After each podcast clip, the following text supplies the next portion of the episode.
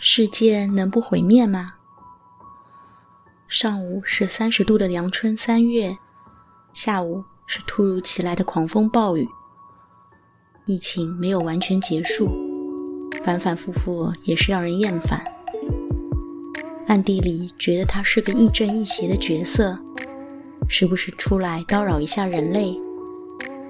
但是消失之后，又会惦记他在的时间里，哪些场景，哪些情绪，是特定属于疫情的。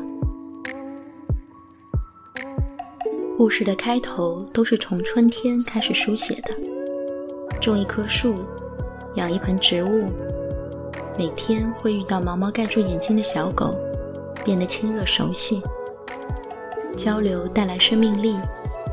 想要生活里多一点生机，还好家里有一盆坚韧的薄荷草，春天发芽，冬天枯枝。去年可能不太冷，还残留着绿叶没有落尽。就这样新芽旧叶在一起，迎来了三月。出差几天会全部枯萎，回来浇满水就能一夜回魂。精神气十足的向窗外舒展绿叶，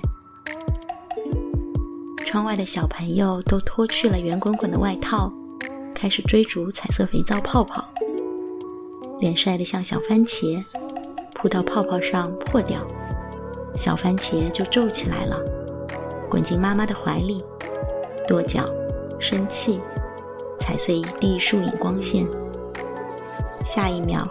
又被好奇踱步过来的小麻雀吸引，难过的情绪和泡泡一样，轻飘飘的随风荡起，很快就消失殆尽，万里晴空。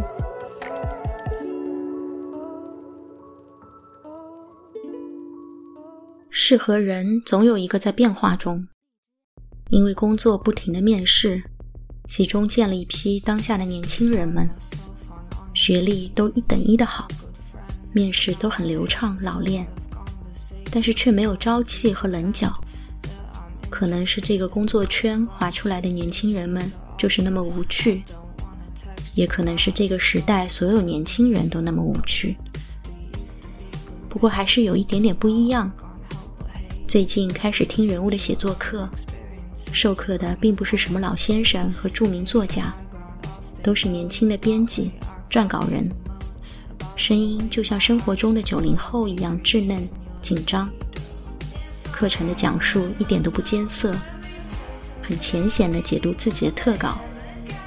有些我看过就更加容易理解，听得出年轻作家对写作这件事朴素的热爱和认真的对待，热爱文字，也真诚的对待这份工作，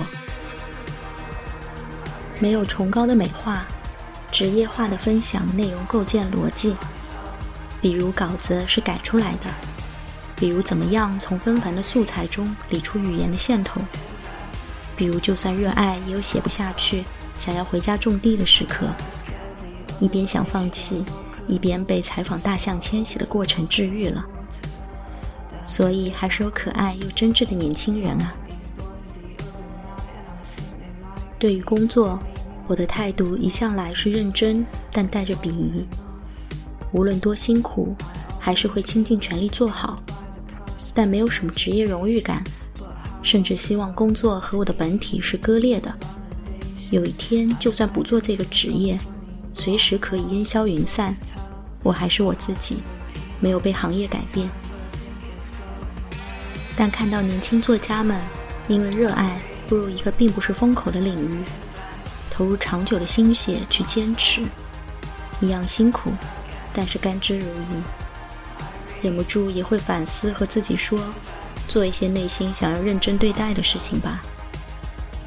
想得多了，于是晚上梦见一个由工作事项铸建起来的迷宫，布满巨大的黑色管道。我有时在其中奔跑，有时视角又被拉到空中，成为一只鸟。看到管道之外还有更多沙砾空地，我的任务是规划这片园区，而另一个我正在迷宫里寻找出路，偶尔停下来抬头看看天空。